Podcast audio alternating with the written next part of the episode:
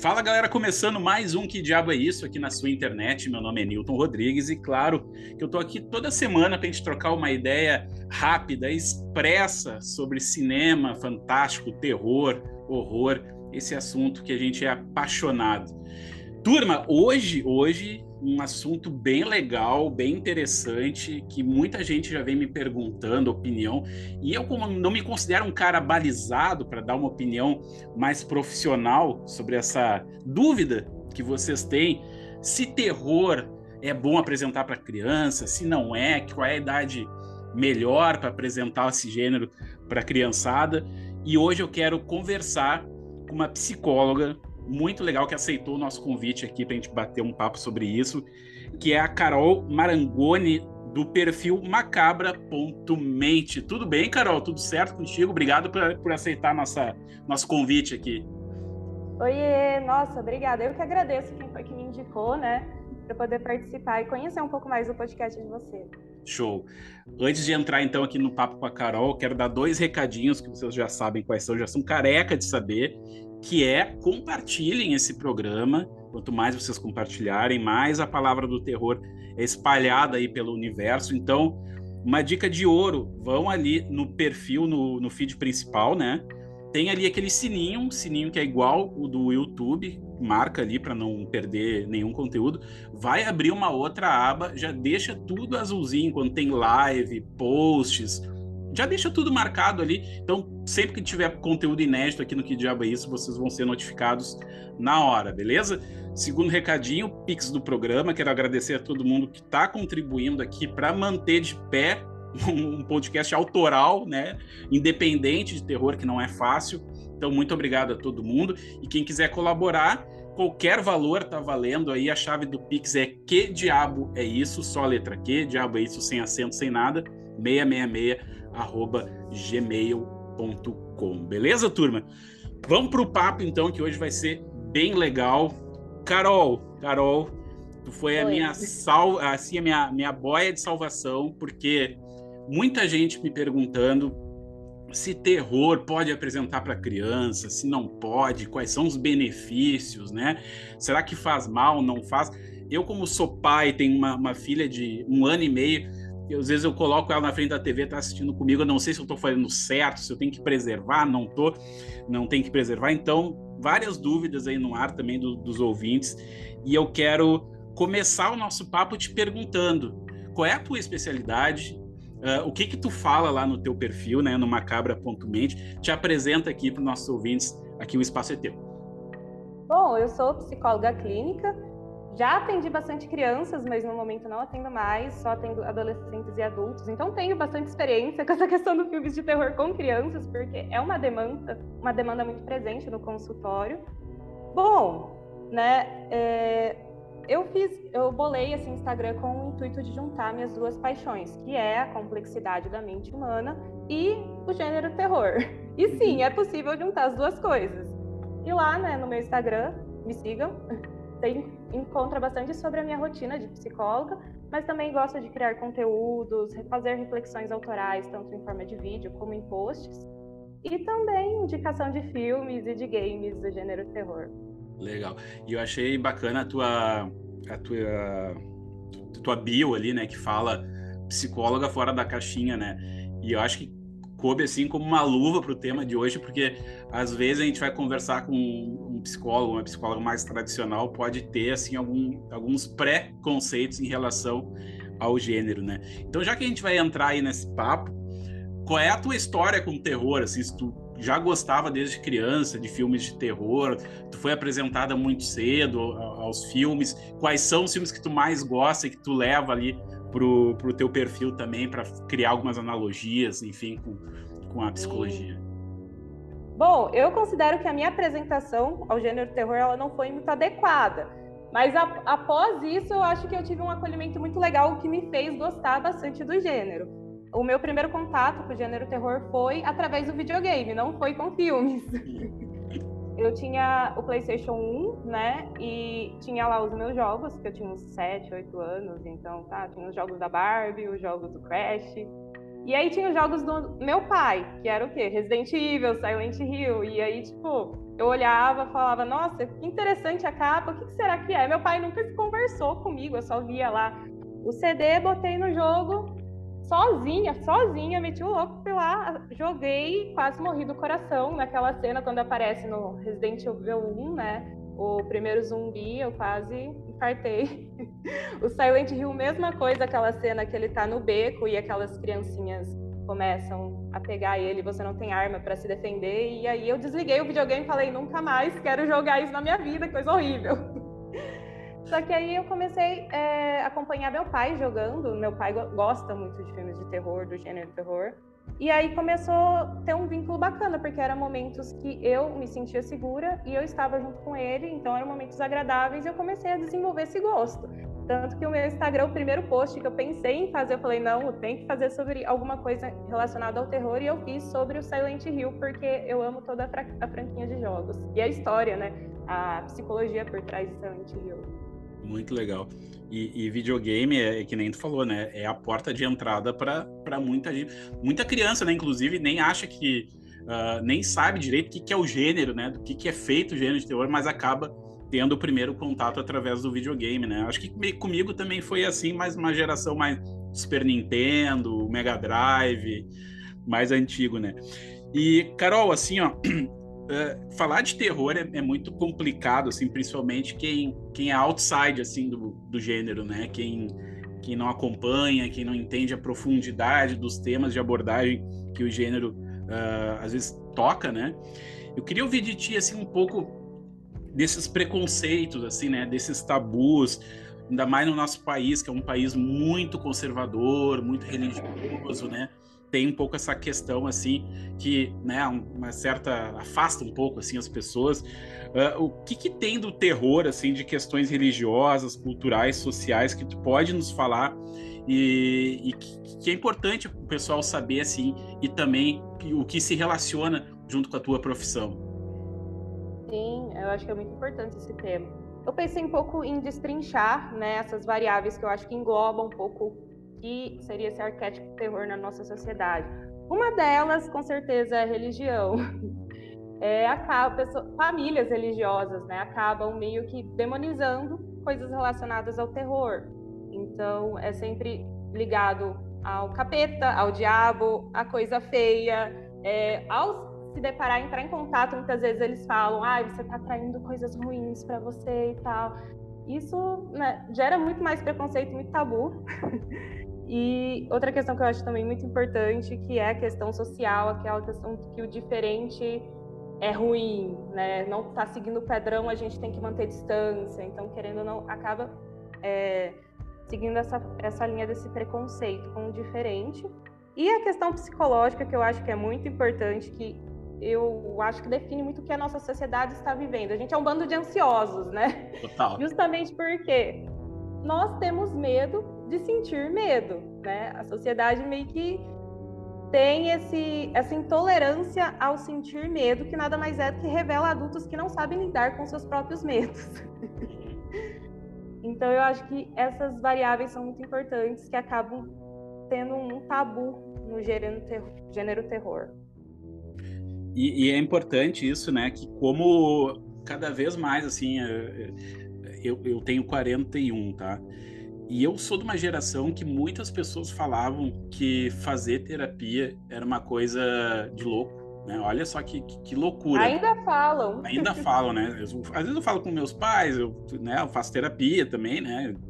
Façam terapia, pessoal. Esse é o recado, né? É muito importante.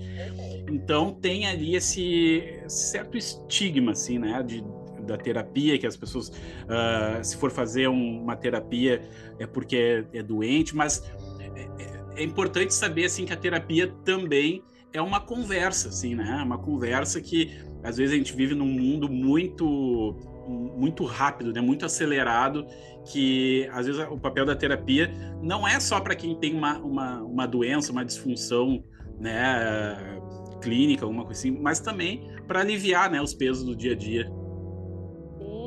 Entender também de onde vem os porquês que você está agindo daquela forma, né? E quebrar diversos tabus também, por que não? e começar a agir diferente, né? Aprender a agir diferente. Então, eu acho que é muito importante essa questão da terapia. Né? Sim. E, e, a questão do medo, né? Que a gente fala assim do medo do diferente, enfim, que é uma coisa que, que pega muito. Onde é que tu acha que, que a psicologia pode ajudar, assim, né? Porque o medo, ele tá em diversos setores da nossa vida, assim, né? Uh, às vezes até medo de dirigir, né? A pessoa faz um, faz um tratamento porque tem medo de medos, medos, medos. Acho que é o que mais tem na, na sociedade hoje qual é o papel do psicólogo, da psicóloga nesse sentido, assim, é tirar o medo, é conversar, é, é trazer o medo para a vida e aceitar o medo.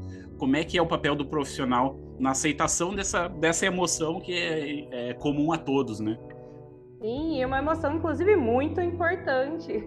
E com certeza o papel do, do profissional da psicologia é trazer e aceitar esse medo e trabalhar com medo, né? Aprender a gerenciar esse medo. Porque o que eu vejo muito no consultório, igual eu falei, né? Muitos adultos ansiosos. E são ansiosos por quê? Porque eles fogem daquilo que eles têm medo. A gente chama isso de esquiva experiencial, né? E foge da experiência de sentir o medo. Se aquilo já é desconfortável, putz, vamos esquivar, vamos fugir disso. E aquilo vai virando, que eu falo, uma bola de neve emocional, porque você nunca encara né, o que aquele, aquele desconforto. Então, o, o, terapeuta muitas vezes ajuda trabalhando essas questões, tanto em níveis comportamentais como níveis emocionais e cognitivos, de como aprender a gerenciar o medo e que é normal sentir medo, tá tudo bem. Tá tudo certo, né? E, e é engraçado porque uh, adultos com medo talvez os filhos desses adultos vão ter medo também, né? Porque os adultos não conseguem dialogar sobre essa emoção com, com os seus filhos, né? E, e acho que tem tudo a ver com o tema aqui do programa, porque se naturalmente o terror já é alvo de preconceito, pais que têm preconceito com o terror também acho que vão passar isso para os filhos, né? O que, que tu acha? Nossa, com certeza. Eu tinha, eu tinha uma menininha que eu atendia que, por exemplo, a família dela era muito religiosa. E a, a, mãe e o pai, eles eram bastante medrosos e eles tinham aversão a essas coisas de terror. E essa criança, por exemplo, ela tinha uma curiosidade um pouco, de, essa curiosidade pode chamar uma curiosidade um tanto mórbida, de satisfazer, buscar informações para satisfazer essa curiosidade. E ela acabou entrando em contato com informações que não estavam adequadas para a idade dela. Uhum. E ela não teve esse suporte, então ela estava muito desamparada com aquele sentimento de medo e é o que acontecia com essa família que era religiosa, eu falava para ela, por exemplo, a questão que, nossa, bem feito quem mandou você ir atrás, né? Então, tipo assim, ela, além de estar tá com medo, ela se sentia culpada e, e ia piorando cada vez mais a situação, né? E a criança quase é penalizada, né? Por ir atrás. E, e, e isso tudo pode ser ajudado com diálogo, né? O diálogo dos pais ali. O problema é aquilo, né? Que se os pais eles não sabem lidar com os próprios medos, eles não desenvolvem técnicas, instrumentos para isso, né? Então eles não sabem nem como conversar muitas vezes com a criança. Sim. E Carol, quais, quais são assim as possíveis consequências do, do contato uh, da criança uh, de uma forma mais tenra, digamos assim, né? No início da infância ali, com o gênero terror, assim, como eu te falei lá no início do programa, eu, eu fico muito dividido em, em apresentar ou não para minha filha, né? Quais são, assim, os, os, os, prós e contras de apresentar o gênero para as crianças, assim, desde cedinho? Sim, eu acho que não tem uma resposta exata, porém é aquilo que eu falei, que são de narrativas adequadas para a idade e narrativas inadequadas. Então é muito assim, conhecer a obra e conhecer a criança. Uhum. Mas é, o que é mais importante, que eu acho que quando entra em contato com narrativas inadequadas e tem esse desamparo, essa invalidação do medo e a falta de diálogo, as consequências não são muito boas, não. Por exemplo, as crianças podem começar a ter pesadelos, é, dificuldade para dormir, ter um medo intenso, então desenvolve uma criança muito ansiosa, medrosa, sabe? Além de que a, a imaginação infantil ela tem dificuldade para separar o que, que é ficção e do que é real. E se não tem esse diálogo para ajudar a estruturar essas coisas, aí fica mais pesado ainda. Talvez o rece... se é que existe, não, não tem uma receita, né, de bolo para isso. Não. Mas é, mas é o diálogo, né, que nem tu está falando. Eu tenho aqui, inclusive, estava aqui perto de mim, um livro que é Lovecraft para crianças. Ai, que legal. É, então tem todos os monstros lá, o Cthulhu, né? Toda da ali da, dos livros do Lovecraft, só que apresentado de uma forma fofinha para as crianças, né? Então é. é interessante fazer a introdução, talvez, do gênero para as crianças através dessa, dessa literatura mais soft, né? Digamos, né? Não vai apresentar logo de cara um Lovecraft, um exorcista, né? Uma coisa assim. Com certeza, é aquilo, conhecer, se a criança já demonstra uma curiosidade, porque às vezes tem criança que gosta, tem criança que assim, nem, nem quer chegar perto, beleza, vamos respeitar o tempo dela, né? Mas se a criança já tem uma curiosidade, eu acho que é sempre conhecer a obra primeiro mesmo, para apresentar depois. Legal. Queria saber um pouco de ti, assim, uh, da tua opinião, do terror, assim, como, como o terror, ele ele já faz parte da sociedade de uma forma quase que natural, assim, vou te dar um exemplo. Eu fui comprar agora ontem na, numa, numa loja de festa, uns balões aqui para uma festa, e tinha uh, enfeites de Halloween já, né? Então ali tinha vampiros, lobisomens, tudo de uma forma fofinha, assim, né? Uh, é saudável já apresentar esses monstros, porque os monstros, no fim das contas, né, são arquétipos, né, de, de, de, de coisas, de sentimentos, né, que, do ser humano, assim, que a literatura e o cinema traduziu em formato de monstro. É interessante apresentar esse tipo de literatura, de monstros, de criaturas, para as crianças, para ir já se familiarizando com o tema? Sim, principalmente, igual eu falei, se a criança ela tem já uma tendência a gostar, eu acho que é, é, é doses graduais, né? E adequadas. Então, sim, essa, essa parte mais fofinha e tal, né? Bichinhos de pelúcia, que é um pouco mais inofensivo para ela começar a se adaptar, eu acho que é uma ótima escolha. Show. E filmes de terror para criança, tu tem alguns assim que daria para dar de dicas pro pessoal para começar a inserir a gurizada no, no gênero? Sim, eu, eu, inclusive eu comecei a pensar na minha infância, né? Embora meu primeiro contato foi com videogame, foi de um jeito um pouco traumático, mas eu comecei a prestar atenção que eu também tinha contatos com alguns filmes. Eu não sei se meu pai escolhia porque ele sabia que tinha alguma pitadinha de terror ou foi aleatório mesmo. Mas é um filme que, inclusive, ele não é muito falado hoje em dia. Não sei se você já chegou a assistir, mas é James e o Pêssego Gigante. Sim, bem legal. Eu acho muito bacana o jeito que apresenta essa temática terror, até porque foi Tim Burton, né? Uhum. Tem a pitadinha do Tim Burton, então é muito bacana. E sutil até as formas que vai introduzindo essa questão do, do diferente, mas aquele diferente que às vezes tem uma aparência meio monstruosa, mas que é agradável, né? Uhum. E tá tudo bem. Então eu, eu acho bacana.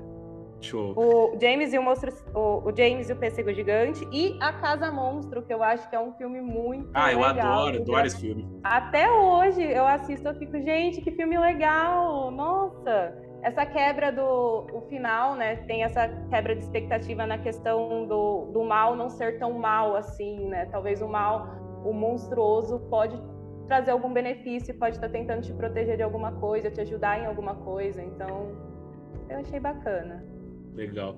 E a gente estava falando ali de, de assim das consequências de apresentar né, o, o terror para uma, uma, criancinha que pode ter pesadelos, aquela história toda. Mas também tem o outro lado, né? Quais, quais seriam os benefícios disso, assim, né? Uh, talvez a criatividade, né? O que, que, que tu pode nos dizer em relação a isso?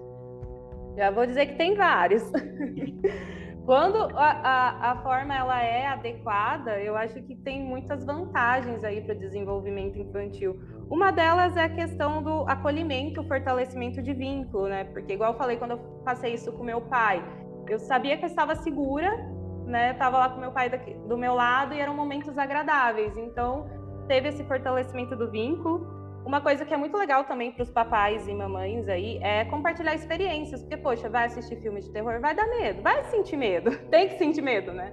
E conversar sobre esse medo, então compartilhar experiências de filmes que você já assistiu, como você se sentiu quando você assistiu tal filme, putz, também já passei por isso e tal, eu fazia isso, isso me ajudou, sabe? Então ter essas trocas troca de experiências é muito legal. Diálogo, por favor, conversem com os filhos, né? Quando não o problema é, quanto mais tem tabu, menos é falado sobre aquele assunto e mais abre brecha para a imaginação infantil confundir o que é real com o que é ficção e, enfim, conversem. E a validação do medo como uma ação saudável, né, que vai estar tá aí para ajudar a gente para muita coisa, e eu acho que isso é muito importante.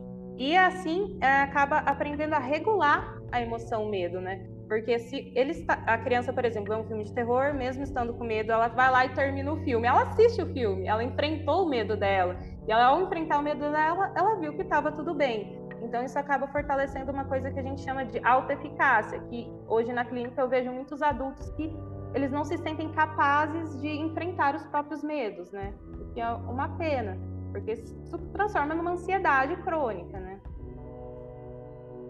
E o que mais? Ah, essa questão que você já citou também do trabalho com temas sociais, que eu acho que é muito bacana a criança se identificar com narrativas, né? E através dessas narrativas ela ir desenvolvendo habilidades para lidar com seus próprios medos.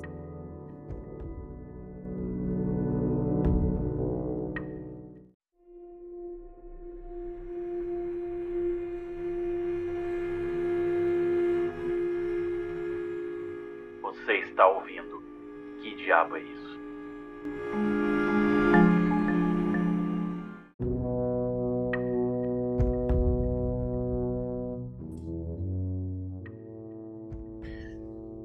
Então, os benefícios são tão bons quanto os, os malefícios, né? Como, porque, assim, tem muito benefício bom Uh, tem muita coisa boa que o terror pode trazer para a infância, né? E eu acho legal essa, essa questão da jornada com os pais, né? Encarar um filme de terror com, como uma aventura, assim, né? Como se fosse um parque de diversões, num, num túnel fantasma, alguma coisa nesse sentido, né? Saber que tem um adulto lá que vai poder te ajudar, te auxiliar, ter esse suporte emocional do seu lado, isso é muito bom, né? Porque o que acontece? O nosso cérebro tem tipo um mecanismo, quanto mais você se expõe àquilo, menos perigoso é na cabeça, né? Na, no raciocínio lógico da coisa. Então, quanto mais você se expõe, é, menos medo você vai sentir, né? Que é o caso de nós adultos que gostamos do gênero terror, a gente tem um medo muito mais controlado ao assistir um filme, por exemplo. Sim. Carol, está chegando ao final aqui do programa. Quero te agradecer muito pelo papo aqui. Nosso programa ele é conhecido como uh, Conversas Expressas, né? Então a gente dá aqui umas pinceladas nos temas aqui, mas foi muito uh, ajudou muito aqui a, a, gente, o pessoal que ficava mandando mensagem, perguntando opinião. Acho que agora já tem uma, uma opinião mais balizada sobre o tema. Queria que tu desse, deixasse aqui para nós o teu perfil ali no Instagram, como é que faz para te seguir nas redes sociais, se tem algum canal no YouTube, enfim, o espaço é teu aqui pro, pro Jabá. Sim, é isso, gente. Me sigam lá no meu Instagram. Eu não tenho, não tem canal no YouTube ainda, mas eu tenho o Instagram que é macabra.mente. Me seguem lá, pode interagir comigo. Eu pelo menos tento responder todo mundo na medida do possível. E é isso, gosto muito de trocar experiências por lá. Pode me seguir lá. Legal. E quem quiser fazer terapia contigo, tá aberto isso, também convite. Nossa, né? verdade. Isso é muito importante. Eu sou do interior de, de, São Paulo, da cidade americana, porém atendo online, então aí online posso atender qualquer pessoa do mundo, então pode mandar, mandar mensagem para mim que eu passo bonitinho as informações de como funciona a terapia, explico a minha abordagem na terapia. Sim. Maravilha. Carol, muito obrigado, viu? Pela, pelo tempo. E foi um papo bem legal. E sempre que tiver novidades. Sempre que tiver novidades, as portas estão abertas aqui do Que Diabo é Isso para ti.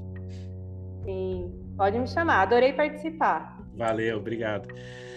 Isso aí, galera. Terminando, então, mais um papo, né? É, eu falei para vocês que 2022 ia ser o ano das entrevistas dos convidados especiais, né? O papo com a Carol foi muito legal elucidou aí várias dúvidas da gente. E, e, era isso. Recados finais aqui do programa, então. Não esqueça de compartilhar, né? Eu sempre bato nessa tecla porque o algoritmo do Instagram tá muito doido, tá muito doido, né? Não tá chegando conteúdo nas pessoas, então o segredo, o remedinho é vocês compartilharem o conteúdo. E o Pix do programa, que diabo é isso? Só letra Q, diabo é isso, sem acento, sem nada, 666, arroba gmail Beleza? Até semana que vem. Ótimos filmes e boas leituras. Tchau, tchau.